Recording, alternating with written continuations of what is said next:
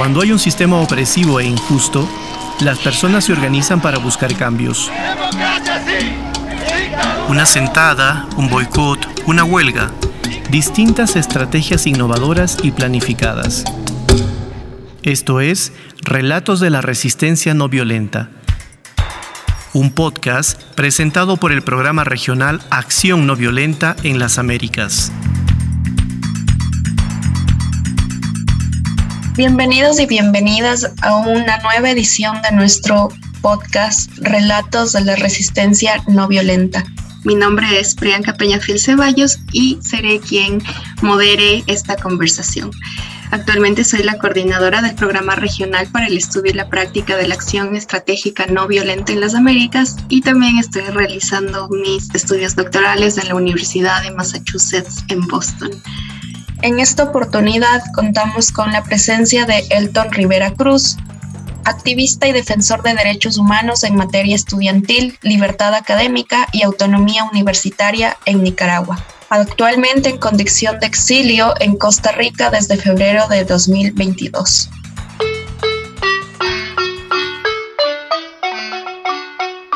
El día de hoy vamos a hablar sobre la acción no violenta en Nicaragua contra la dictadura desde el año 2018, específicamente concentrándonos en la participación de los movimientos estudiantiles. En el año 2018 estalló una crisis sociopolítica en Nicaragua luego de que el gobierno nacional arremetiera con uso de la fuerza contra los manifestantes que protestaban de forma cívica contra las reformas orientadas por el presidente Daniel Ortega. Desafortunadamente, cuanto mayor fue el respaldo popular a las protestas pacíficas, mayor fue la represión del Estado, haciendo uso de las Fuerzas Armadas oficiales e incluso agrupaciones paramilitares. Hasta el momento se han contabilizado más de 180 presos políticos, más de 150 estudiantes expulsados de las universidades, más de 150 mil personas exiliadas, más de 350 personas asesinadas, entre otros datos. Sin embargo, frente a la violenta represión que ha mantenido el Estado, la población nicaragüense se ha manifestado firme en realizar una lucha pacífica, acción no violenta directa. Ha renunciado a la violencia y a las armas para hacerle frente a la represión estatal de una forma no violenta. Ejemplos de estas actividades podemos ver a través de pitazos, marchas, cacerolazos, estrategias de no cooperación económica o boicots, cartas de denuncia, plantones, entre otros. Los movimientos estudiantiles reaccionan ante un contexto represivo por parte del Estado con varias razones que les hace organizarse. Como sabemos, la resistencia no violenta es un proceso planificado, es un proceso estratégico que requiere la aplicación de tácticas, de estrategias, de técnicas muy bien pensadas de manera que puedan incidir, de manera que tengan un impacto y un efecto en ese sistema injusto o desigual al que se quiere cambiar. En ese contexto, Elton, ¿nos podrías contar qué estrategias, qué tácticas no violentas fueron empleadas por los movimientos estudiantiles en este proceso de resistencia? Podríamos hablar, por ejemplo, de tomas pacíficas, de los recintos universitarios, eh, marchas. Cuéntanos más sobre cuáles han sido estas estrategias y tácticas relevantes, novedosas que han sido empleadas. Hola Priyanka, eh, muchas gracias por la invitación. Muy contento de estar participando en este podcast.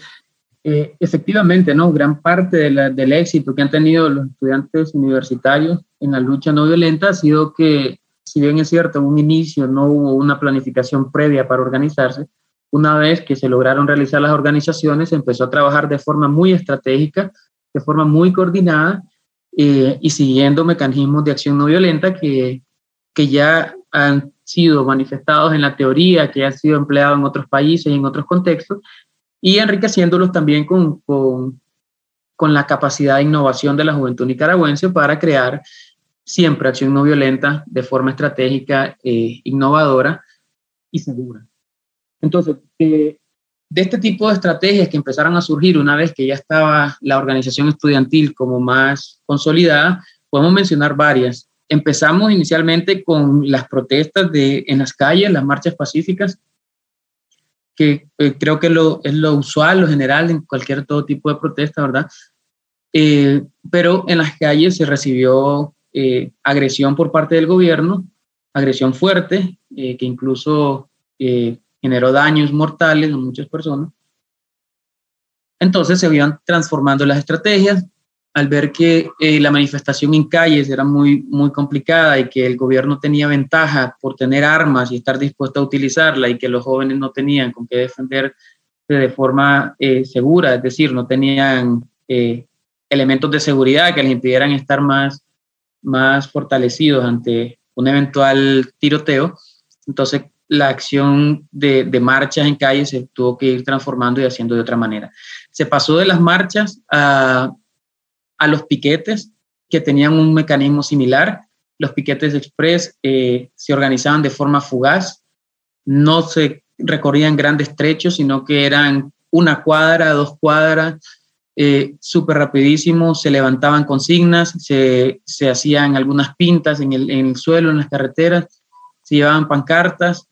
y en cuestión de minutos ya eh, el grupo que estaba en ese momento haciendo el piquete express se movilizaba y salía del lugar donde estaba de forma segura, porque ya tenían toda una coordinación y una logística de cómo llegar al lugar y cómo salir del lugar y cómo hacer una incidencia pacífica y que tuviera impacto en cuestión de minutos, de pocos minutos, inclusive a veces hasta segundos. Eh, pasamos también posteriormente a los plantones. Eh, todo esto lo venimos combinando, eh, los, los, piquetes, posteriormente los plantones, los plantones que se armaban también de forma fugaz, bien planificados previamente, pero de manera que pudiera sorprenderse el Estado, de no esperarse donde de pronto iba a aparecer un grupo de estudiantes, igualmente con pancartas y quedarse en unos plantones eh, express en lugares muy estratégicos, cubiertos por la prensa nacional y por los medios de comunicación y redes de comunicación que ayudaban a llevar los mensajes que en ese momento se estaban desarrollando. Y también se dieron las tomas de las universidades.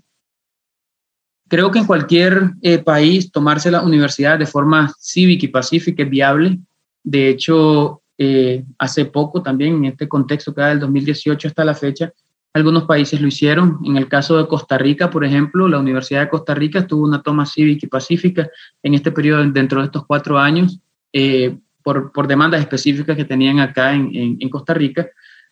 Y, y los jóvenes no, no, resultaron agredidos, no resultaron asesinados, aunque sí se, reportaron en algún momento eh, algún tipo de, represión, pero fue, eh, no fue tan agresiva como en Nicaragua. Lamentablemente las tomas universitarias en Nicaragua tuvieron un impacto eh, bastante negativo desde el punto de vista de que el gobierno no escatimó en utilizar la fuerza armada para disparar desde cualquier flanco hacia el interior de las universidades, asesinando jóvenes que se encontraban manifestando dentro, eh, impidiendo que salieran, se le atacaba día y noche, entonces se dieron tomas pacíficas de las universidades, la juventud universitaria cumplió el objetivo porque se mantuvo en todo momento en resistencia cívica y pacífica, pese a que el gobierno estaba arremetiendo de esta forma tan agresiva, pese a que se ofrecieron también incluso eh, armas para, para poderse defender, entre comillas, muchos jóvenes, eh, o la mayoría de jóvenes y tomas pacíficas, rehusaron el uso de, de, armas para seguir protestando de manera pacífica, pero se hicieron eh, las tomas de los recintos universitarios. Estuvo tomado, por ejemplo, la Universidad Nacional Autónoma de Nicaragua en Managua, estuvo tomada la Universidad Nacional de Ingeniería por pocas horas, por un par de días nada más, porque eh, tenía una, una posición muy, muy céntrica en la ciudad, muy estratégica para el gobierno, entonces arremetieron con muchísima fuerza desalojándolo en pocas horas, eh, no, no pasó mucho tiempo la universidad tomada.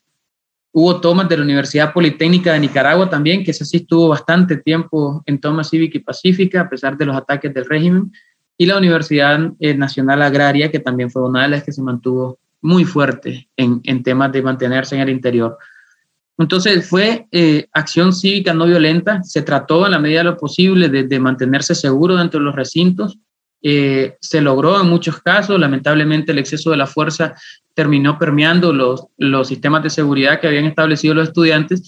y muchos y muchas de ellos resultaron heridos de gravedad, incluso lamentamos eh, comentar que tenemos estudiantes que fueron asesinados en ese contexto. Pero también se hizo. Cuando se vio que el gobierno ya no permitía ni las calles, ni permitía ni, ni los plantones, ni los piquetes, porque ya tenía un aparato represivo dispuesto a actuar en cualquier momento y las tomas de los recintos universitarios no eran viables, se tuvo que retransformar la estrategia de la protesta estudiantil en Nicaragua y se emplearon nuevos mecanismos. ¿Qué mecanismos, por ejemplo, eh, se hicieron eventos culturales? Eh, se hicieron eh, sátiras, por ejemplo, donde se, se hacían marchas burlándose de, de, del actual represivo del gobierno, donde se hacían bailes, donde la gente se disfrazaba de altos funcionarios gubernamentales, los jóvenes universitarios se disfrazaban de, altos mandos de, de, la policía, del ejército, del gobierno, para, para poder hacer comedia de eso y protestar desde la comedia, protestar desde un momento en el cual eh, se podía reír, se podía pasar bien. Eh, entonces también se empezaron a utilizar este tipo de actos culturales que fueron eh, muy significativos, se organizaban de forma muy estratégica, de manera de que no se supiera exactamente dónde estaban pasando, pero se transmitían abiertamente en redes, en redes sociales. Entonces, los medios de comunicación y la gente que estaba en sus casas, que iban en los autobuses, que podía estar en cualquier lugar, podía estar viendo esa, esa protesta divertida, graciosa, eh, donde los estudiantes todavía se encontraban seguros. La distribución de, de, stickers, de papeletas, las pintas express que de, pronto se rayaban eh, el, el, suelo en alguna calle con los colores de Nicaragua, con frases como, por ejemplo, pidiendo la libertad de los presos políticos, eh, autonomía universitaria, libertad académica, eh, libertad en general en el país, justicia, democracia, todo este tipo de mensajes se plasmaban en,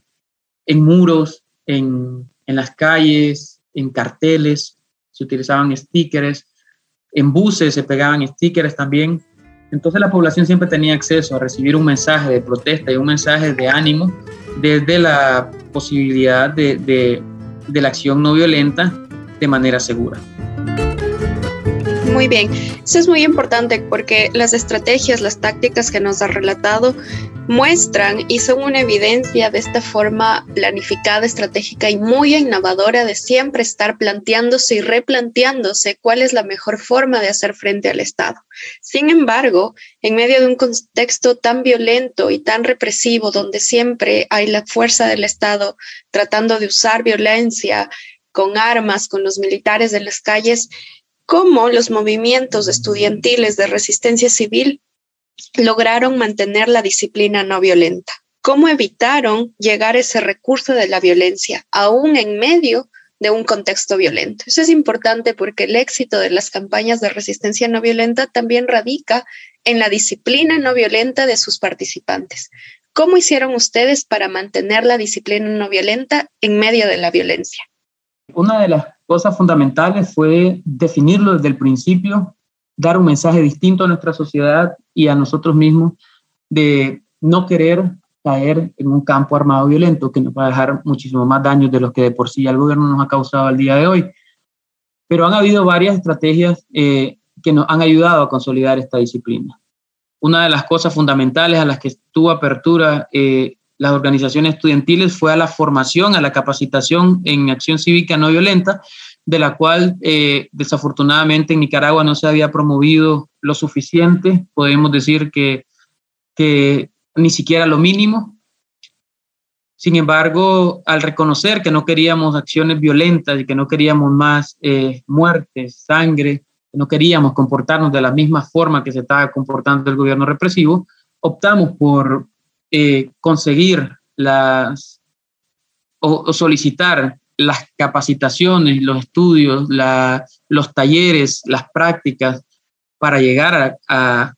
a, mantener una disciplina no violenta. ¿A qué me refiero con esto? Eh, podíamos tener la intención de, no estar en una lucha no violenta, pero no conocíamos que era un mecanismo estratégico, no sabíamos que era un mecanismo organizado, no sabíamos que había teoría al respecto y que habían eh, diferentes formas de realizar acción no violenta, por lo menos las que propone Gene Sharp, o, o que la acción no violenta era un asunto de innovación también. Todas esas cosas las desconocíamos, pero tuvimos uno de los eh, elementos fundamentales, la disciplina y la apertura a permitirnos aprender, a permitirnos eh, reconocer otros contextos en otros países, como la acción no violenta ha tenido éxito, reconocer los éxitos, por ejemplo, de Gandhi, eh, del doctor Luther King, eh, de otros ejemplos en nuestra región también. Poder, una vez que tuvimos esa, ese poder de la información y del conocimiento, aplicarlo y distribuirlo dentro de nuestros eh, demás colegas de movimientos estudiantiles y de estudiantes que inclusive no estaban organizados y que siguen quizá dentro de las universidades, también fue parte del éxito.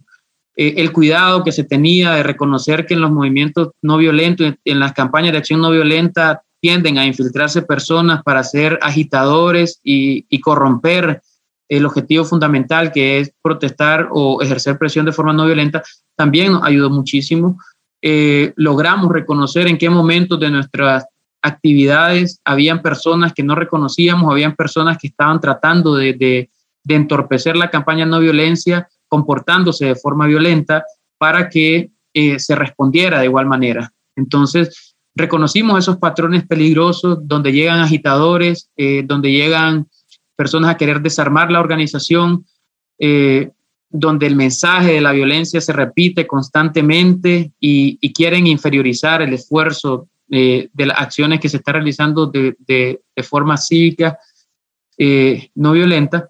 Y eso fue clave y ha sido clave hasta el día de hoy en mantener una disciplina que se niega completamente a la violencia. Reconocimos que en algunos momentos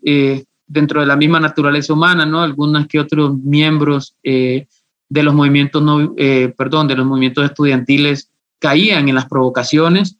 y, y tal vez se comportaban de una forma violenta, dando razones para, para que la fuerza represiva actuara de la misma manera y con mayor libertad, justificando el actuar que, que tenían agresivo. Y, abordábamos esta situación, la estudiábamos posteriormente, eh, se, comprendía que actuar de esa manera eh, solo le daba mayores justificaciones y mayores herramientas a nuestra contraparte represora para que eh, nos atacara. Y lamentablemente, como ya mencioné antes, el gobierno de Nicaragua, con todas sus fuerzas militares, no teme atacar con todo el poder represivo, es decir, no teme que los ataques sean mortales, no teme que los ataques dejen luto, dejen muerte, no solo actúan para, para para detener, para disipar o para simplemente lastimar de alguna manera. Están dispuestos a llegar hasta donde tengan que llegar y de inclusive asesinar. Entonces, estas cosas también fueron estudiadas a fondo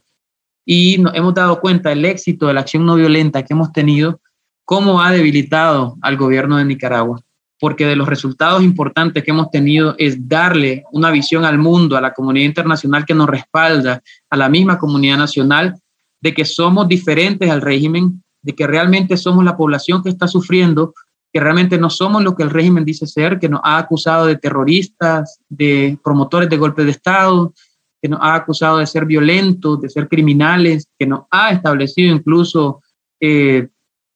acusaciones eh, criminales, penales, por la acción no violenta que hemos, que hemos realizado.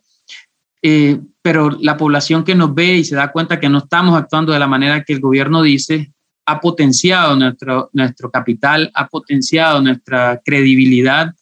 y ha disminuido la credibilidad y el respaldo que puede tener el gobierno de Nicaragua, que ya es reconocido eh, en muchísimos países del mundo, en la mayoría podríamos decir, como una dictadura, como un régimen dictatorial, agresivo, peligroso, violador de derechos humanos, eh, y del crimen de lesa humanidad, y que la juventud nicaragüense, por el contrario, es una juventud con un fuerte espíritu de democrático, con un fuerte deseo de libertad, con proyectos y planes a futuro de desarrollar un país eh, con, con, mejores oportunidades y con menor violencia, disminuir los estándares de la violencia, este, llegar hasta cero si es posible, ha sido parte del éxito que hemos, que hemos tenido en los movimientos estudiantiles y parte precisamente de la disciplina que hemos mantenido de, de no eh, desviarnos del camino de la no violencia y de seguir aprendiendo día con día y de seguir compartiendo día con día un mensaje de aprendizaje. Al día de hoy, muchos y muchas personas de los movimientos estudiantiles somos eh, formadores de de talleres de acción no violenta. Y eso también es algo maravilloso porque éramos jóvenes que quizás antes del 2018 no estábamos involucrados y ni siquiera conocíamos el término de acción no violenta. Y al día de hoy somos, eh, aparte de que somos activistas, aparte de que algunos hemos ejercido algún tipo de liderazgo, somos formadores de otras generaciones y de otros movimientos estudiantiles en temas de acción no violencia, de crear sinergia entre la acción no violenta y la construcción de paz. Eh, y eso ha sido fundamental. Ha aumentado la disciplina, ha aumentado la cantidad de personas que reconocen la no violencia como un mecanismo clave en nuestra lucha por la democracia. Ha aumentado la aceptación de la, de la sociedad civil a los, a los métodos no violentos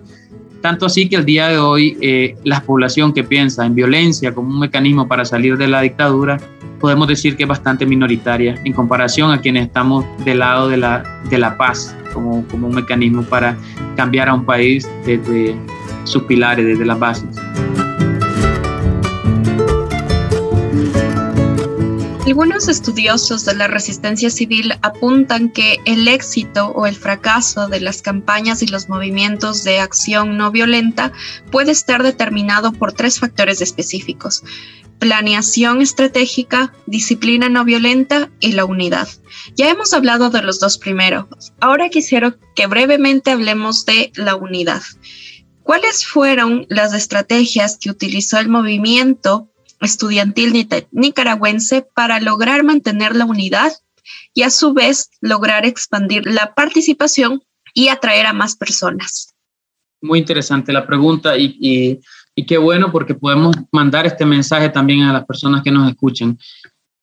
Conseguir la unidad dentro de los movimientos estudiantiles o de cualquier movimiento, cualquier organización y querer hacerlo desde la no violencia es uno de los procesos más difíciles que hay. Porque eh, nos topamos con conflictos tan grandes como el de Nicaragua, donde hay muchísimos intereses y muchísimas opiniones dispersas, donde es normal y usual que dentro de los mismos movimientos estudiantiles o dentro de las mismas organizaciones opositoras hayan diferencias que lejos de, aportar, si se concentrasen solo en ellas, lo que causarían es división. Entonces, eh, tener en mente que, que el tema de la unidad es uno de los temas más complicados, al que más cuesta llegar, y el que más eh, cuesta definir en cierto momento, pero que se logra mediante estrategias específicas. Y una de las estrategias específicas que ha mantenido el movimiento estudiantil es comprender que la lucha en Nicaragua sí es una lucha política, una lucha sociopolítica, entonces que dentro de lo político y lo social hay diversa cantidad de, de, opiniones y de posturas que pueden eh, crearnos contradicciones, pero de que tenemos objetivos en común y que en eso es en el que nos tenemos que concentrar. Los movimientos estudiantiles nicaragüenses eh, están variados en cuanto a, posturas políticas, ideologías políticas, pero están unidos y están eh, enrumbados en un objetivo que nos une como tal y es la autonomía universitaria y la libertad académica. Y en eso todos coincidimos y en otra cosa fundamental en la que todos coincidimos que el movimiento estudiantil nicaragüense emergente del 2018 a la fecha es, a diferencia del que ya está instaurado en, Nicaragua por el gobierno, es un movimiento que se niega a la violencia. Hay una gran eh, comparación entre el movimiento estudiantil que ordena el gobierno, que se cree y que todos tienen que, al que todos tienen que plegarse, porque este mismo movimiento estudiantil, que es la Unión Nacional de Estudiantes de Nicaragua, que es sandinista y es pro, pro gobierno, dentro de su mismo logotipo tiene un arma que es un AK-47, es completamente lo contrario a lo que son los movimientos estudiantiles emergentes del 2018 a la fecha, que han apartado la idea de las armas y de la violencia de cualquiera de su simbología, de cualquiera de sus discursos, de cualquiera de sus estrategias. Entonces, la unidad de los movimientos estudiantiles y la razón por la que el gobierno de Nicaragua teme a la población universitaria justamente porque pese a las diferencias hay objetivos en comunes que no se han obviado. Y el objetivo en común que no se ha obviado es que se quiere libertad académica, que se quiere autonomía universitaria, que se quiere un desarrollo de una educación superior e incluso a todos los niveles educativos con eh, excelentes estándares de calidad. La comunidad universitaria eh, es distribuidora del mensaje de que es pilar fundamental del cambio social la educación y que a través de la educación eh, es como se obtienen herramientas de, del ejercicio democrático de forma más fuerte, más integral, más significativa. Y ha luchado contra el régimen que ha convertido la educación en centros de adoctrinamiento desde la primaria hasta la universidad. Al día de hoy, el, gobierno de Nicaragua ha expulsado a más de 150 estudiantes. Aparte de eso, ha clausurado y ha confiscado siete universidades para tenerlas bajo su dominio. Eh, ha modificado las leyes de autonomía universitaria y ha tomado a la población universitaria nicaragüense como un objetivo al cual tiene que eh, contrarrestar. Y no es casualidad, sino que identifica dentro de la población universitaria en un país donde más del 60% de la población es joven además, el potencial, eh, el potencial enemigo, como ellos nos ven, que va a lograr eh, sacarlo finalmente de ese poder en el que se mantiene ejerciendo y el que se niega a soltar y que lo único que lo, que lo sostiene realmente son el poder de las armas y la minoría de la población que todavía sigue creyendo eh, sus, sus palabras, sus, sus discursos, sus objetivos que realmente no cumple. Entonces, ese ha sido creo que el éxito, identificarnos como estudiantes entre todos y el objetivo común que tenemos y enfocarnos más en eso que en nuestras diferencias. Después de eso somos seres humanos, somos jóvenes y podemos tener opiniones distintas, tanto políticas como sociales, religiosas, de cualquier tipo. Y nos permitimos tenerlas y nos permitimos hacerlas y nos permitimos debatir al respecto, eh, pero no apartamos los objetivos que son lo primordial que le da el carácter de movimiento estudiantil a, a los jóvenes nicaragüenses. Muchas gracias, Elton, por compartirnos tus experiencias y tus visiones. Por medio del caso nicaragüense, específicamente de la participación de los movimientos estudiantiles, hemos podido analizar cuáles son los retos asociados con mantener la unidad de los procesos de resistencia no violenta, la importancia de mantener la disciplina no violenta, evitando el recurso a la violencia, así como también lo fundamental en planificar estrategias y tácticas, ser innovadores y ser creativos para seguir resistiendo. Esto fue Relatos de la Resistencia No Violenta, un podcast que busca compartir experiencias no violentas desde diferentes partes del mundo. Puedes encontrar este material sonoro en nuestro sitio web accionnoviolenta.org slash podcast o en plataformas como SoundCloud. Esta serie es producida por el programa regional Acción No Violenta en las Américas, sus instituciones coordinadoras, Flaxo Ecuador, PUSE y SEMPROC, y cuenta con el auspicio del Centro Internacional de Conflictos No Violentos y el Club Rotario de Lanier Forsyth. Producción, Carlos Flores. Conducción, Priyanka Peñafiel. Editor de sonido, Gonzalo Garófalo. Artes gráficas y redes sociales, Astrid Torres.